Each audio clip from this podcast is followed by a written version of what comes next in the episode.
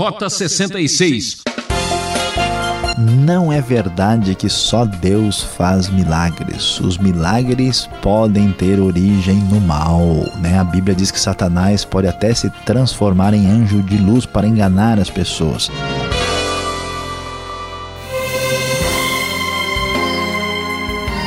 Fique esperto, embarque na trilha do Rota 66, o caminho sem desvio. Seguimos com a série Cartas Paulinas, agora com a segunda epístola de Paulo aos Tessalonicenses, estudando o capítulo 2. O professor Luiz Saião apresenta uma figura terrível com o tema O Anticristo. Você está seguro da sua salvação? Saiba que a Bíblia diz que o mundo vai piorar e que vai aparecer um grande líder que irá enganar a muitos. Se você quiser saber como identificar essa situação, fique conosco e confira essa reflexão.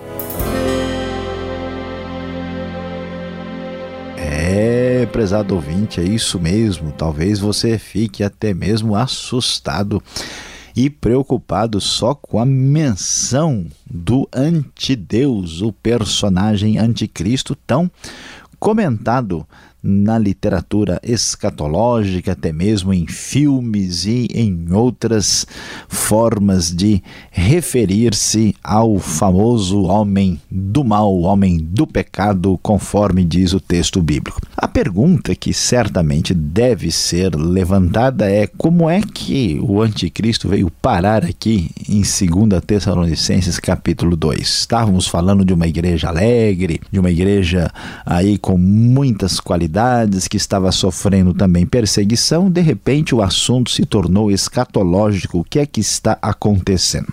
Vamos nos lembrar que em 1 Tessalonicenses capítulo 4, a preocupação da igreja levou Paulo a escrever sobre o arrebatamento da igreja.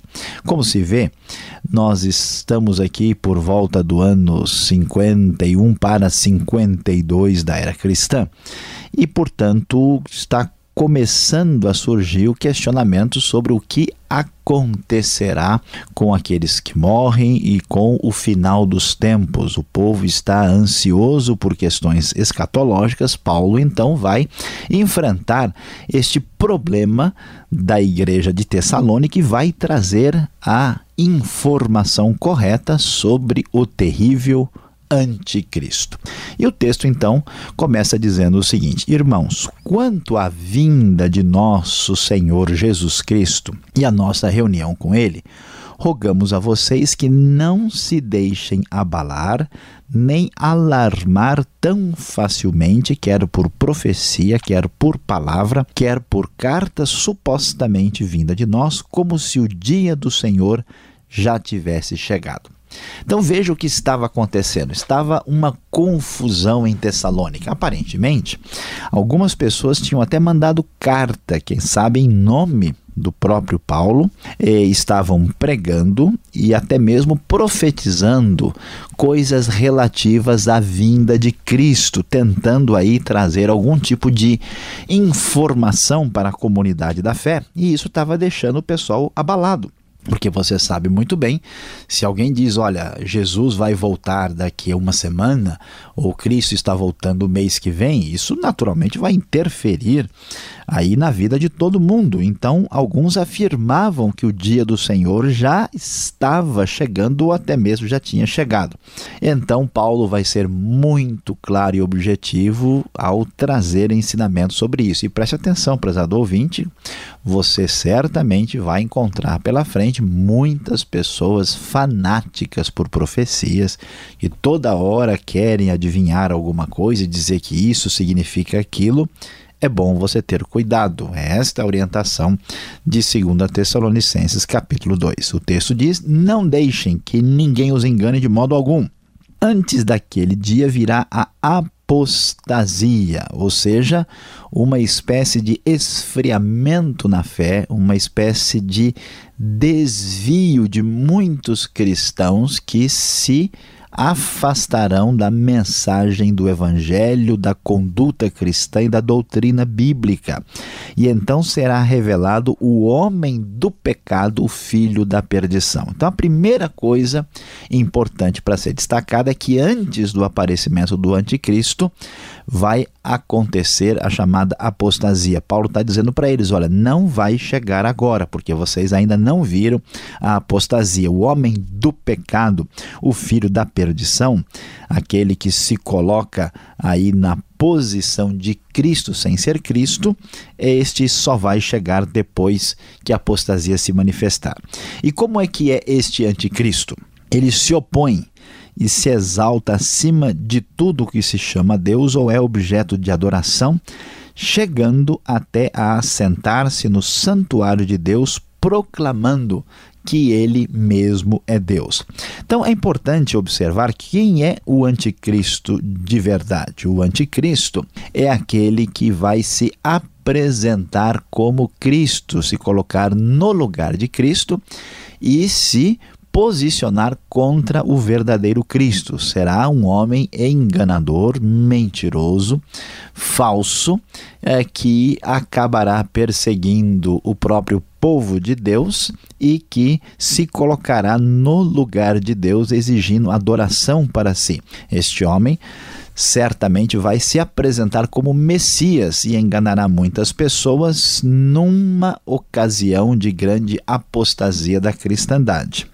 Paulo então vai prosseguir e vai trazer mais orientação a respeito do assunto. Não se lembram de que quando eu ainda estava com vocês, costumava lhes falar essas coisas, e agora vocês sabem o que o está detendo, para que ele seja revelado no seu devido tempo.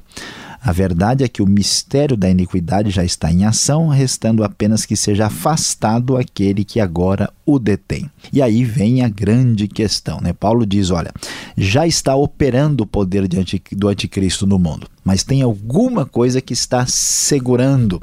Existe algo que não permite que este anticristo se manifeste ainda. E há uma grande discussão a respeito das possibilidades sobre o que significa essa frase aí tão né, discutida na, na Escritura, o que detém tem o anticristo? Será que é uh, alguém? Será que é uh, o Espírito de Deus? Será que é alguma uh, outra coisa? Né? O texto não deixa claro, mas diz que ele está sendo seguro por isso.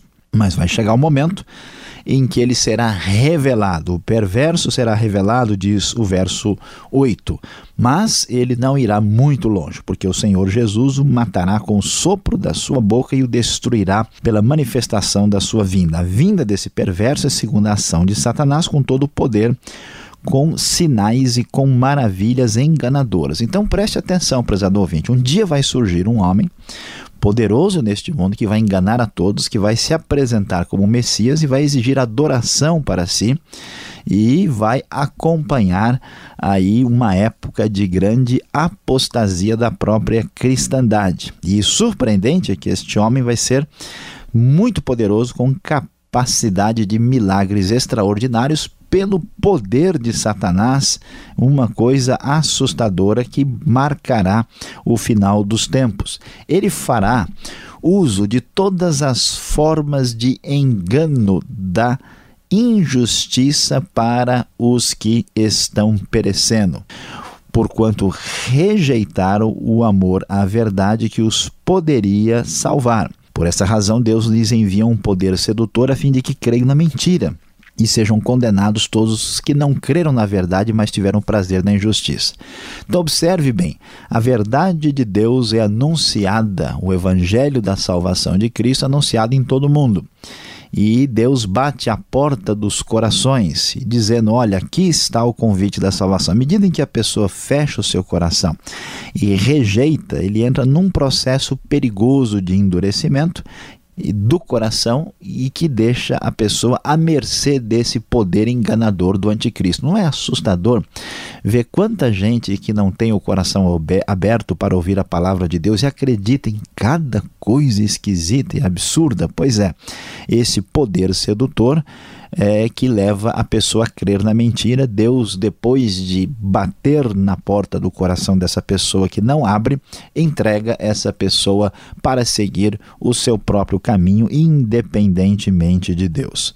Mas, meus prezados ouvintes, nós não podemos abrir espaço para o engano, para o erro e para a mentira desta ação terrível que acompanhará de maneira ainda mais intensa a vinda do anticristo, do homem, do pecado, daquele que é anti-Deus.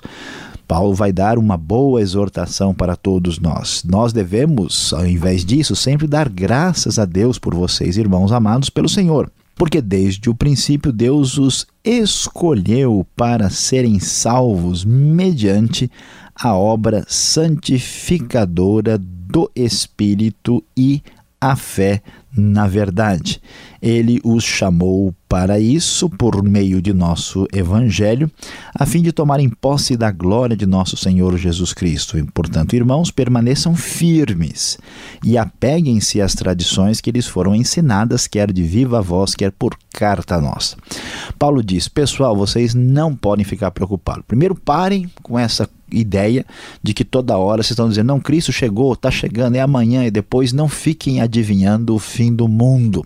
Vocês têm que cuidar da vida de vocês para não serem enganados por esse poder enganador que será ainda mais intenso na época do próprio anticristo. E vocês devem estar tranquilos porque Deus os escolheu vocês receberam esta salvação gloriosa do Evangelho e, irmãos, permaneçam firmes e apeguem-se às tradições, isso é, os ensinamentos que são já né, ditos a vocês há muito tempo e que vocês receberam de nós sem se deixar enganar por ideias esquisitas e estranhas. Prezado ouvinte, permaneça firme na palavra de Deus. Leia a Bíblia, estude a Bíblia, conheça a palavra de Deus para que você não seja enganado e prejudicado espiritualmente.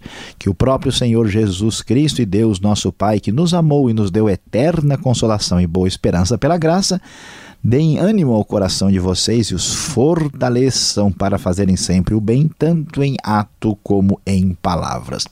É, prezado ouvinte, é bom prestar bastante atenção à palavra divina e permanecer firme naquilo que Deus nos ensinou, porque a grande verdade é que no meio dessa confusão, um dia o anticristo se manifestará e todo aquele que está firme em Cristo e em Sua palavra certamente se salvará.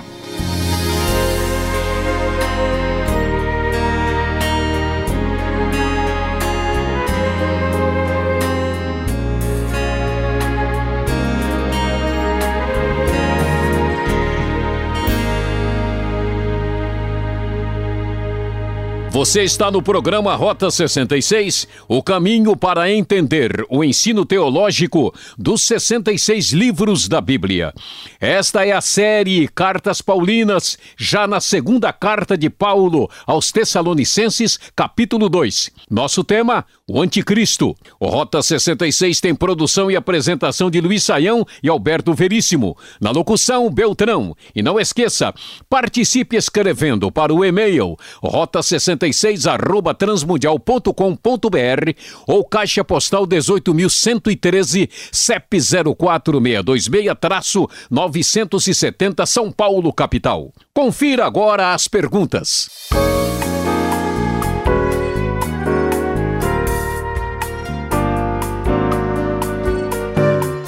E vamos às perguntas agora para entender este misterioso capítulo 2 da segunda carta de Paulo a Tessalonicenses. Professor Luiz Saião, o que é exatamente, o que significa apostasia? A gente ouve tanto. Já está acontecendo hoje em dia e podemos dizer que há uma apostasia por aí? Pastor Alberto, uh, olhando para a Bíblia, podemos assim dizer que a apostasia é o afastamento da fé. Ah, o que significa isso? Significa que aquele eh, grupo de pessoas eh, formalmente eh, ligadas à cristandade vai ter uma postura e um comportamento totalmente diferente do que a Bíblia ensina. E então apostasia significa um desvio doutrinário, um desvio moral da fé em Cristo. E, e isso significa que muita gente que se diz cristão, na verdade, vai ser intolerante com respeito ao próprio Cristo, não vai acreditar nas próprias palavras da Bíblia e vai ter uma conduta pecaminosa afastada dos parâmetros de Deus. Nós podemos dizer que esta apostasia já se manifestou através da história, né, em muitos grupos chamados cristãos e de pessoas que confessam né, formalmente o nome de Cristo, mas que não são convertidas a Cristo e nem se importam com a Bíblia e com a sua mensagem. E surpreendentemente, pastor Alberto, a verdade é que hoje há grupos cristãos no mundo que de fato se posicionam contra a palavra de Deus diretamente. Então, a gente fica surpreso, né, quando pessoas defendem conduta pecaminosa na área da sexualidade, quando as pessoas negam a própria verdade da Bíblia, quando pessoas negam o fato de que a palavra de Deus fala dos milagres e do poder de Deus, quando as pessoas negam a exclusividade, a salvação em Cristo isto é apostasia. Nós podemos dizer que já existe bastante apostasia no mundo, mas não quer dizer ainda que nós temos a apostasia na plenitude sugerida por 2 Tessalonicenses capítulo 2. Professor, agora uma observação técnica aqui falando de versões. A versão atualizada no verso 2, aqui do capítulo 2, diz espírito. Já a NVI apresenta, fala que diz profecia, né?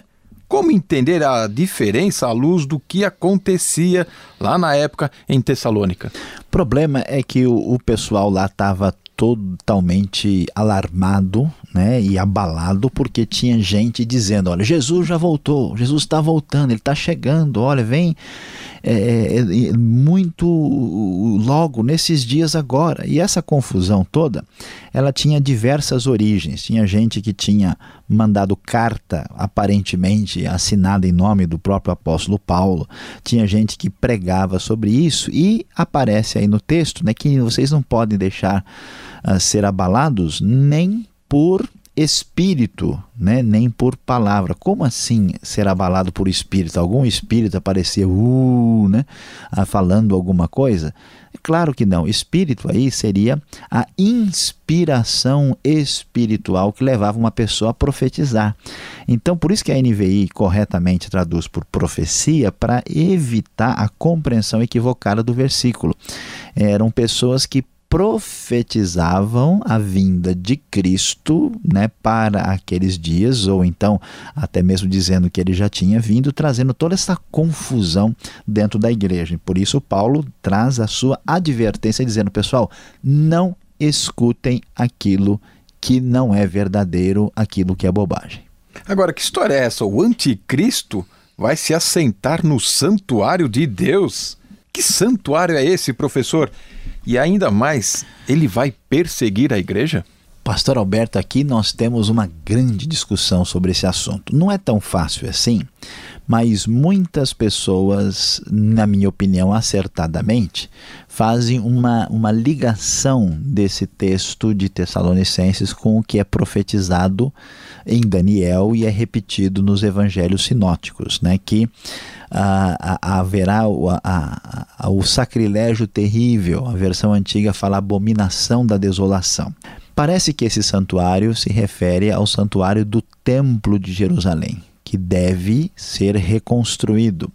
E esse anticristo vai se posicionar né, como Cristo, portanto, ele vai enganar gentios e judeus, vai se apresentar como o Messias prometido e ele vai é, ocupar ah, o espaço do templo até o ponto em que ele vai se assentar no santuário de Deus, referência ao templo de Jerusalém e aí então vai ficar claro que ele é o antideus, o anticristo.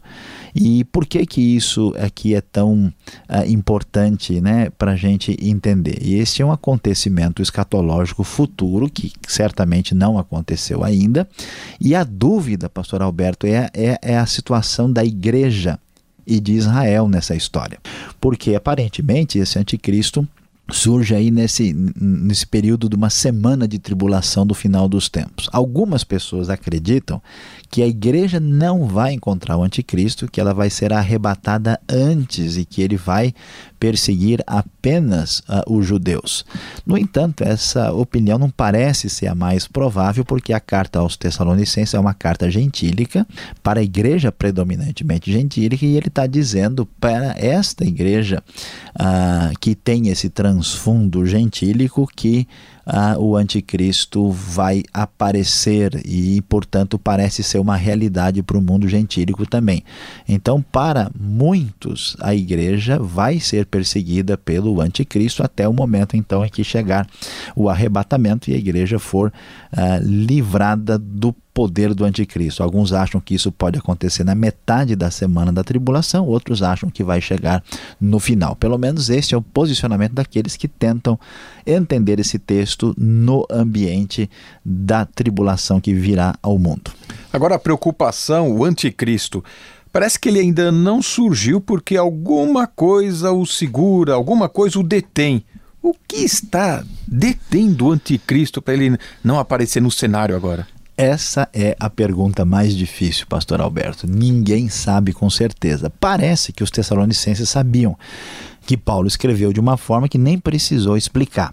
Alguns sugerem que é alguma coisa, como você colocou na própria pergunta. Outros acham que é alguém, né? Porque no grego aparece uma hora no neutro, outra hora no masculino, então há uma dúvida se alguém o detém ou alguma coisa o detém. Alguns sugeriram que era o Império Romano, né, com a sua liderança na época, outros achavam que era a nação de Israel. Uh, que impedia que isso acontecesse com a sua devida liderança. Outros acham que era o próprio ministério do apóstolo Paulo.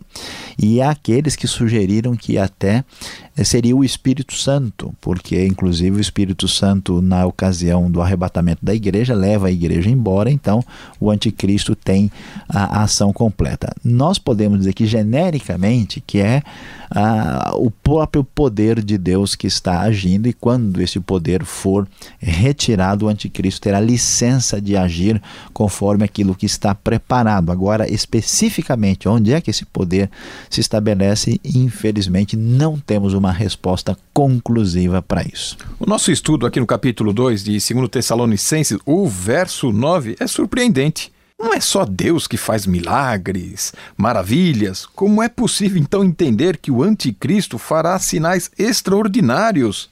Por que ele será assim? Fará grande sucesso como o milagreiro?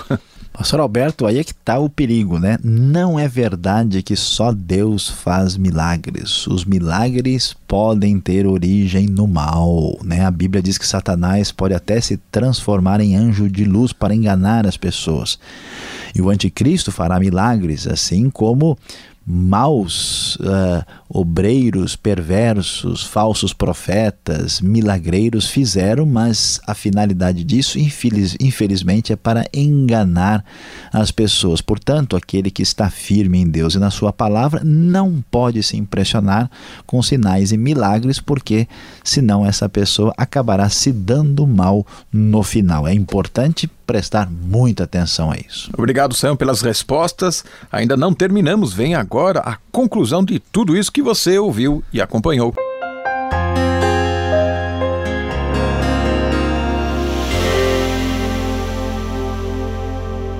Hoje no Rota 66 estudamos 2 Tessalonicenses capítulo 2. É, o nosso assunto foi o anticristo. Você viu como Paulo ensina aos Tessalonicenses que um dia o homem do pecado, o homem da iniquidade, o anticristo aparecerá perseguirá o povo de Deus e enganará a muitos. Portanto, é bom ter muito cuidado e prestar a devida atenção. Meu prezado ouvinte, vamos lá, a verdade é que o mundo irá piorar e um dia o Anticristo aparecerá. Por isso, é preciso confirmar se temos de fato a Cristo no coração e já estamos bem seguros de nossa salvação. Termina aqui mais um Rota 66. Ainda temos muito o que dizer sobre esse assunto. Sintonize nesta emissora e horário e acompanhe a continuação desta série. Rota 66 é uma realização transmundial e acesse o site transmundial.com.br. Aquele forte abraço e até o próximo encontro no Rota 66.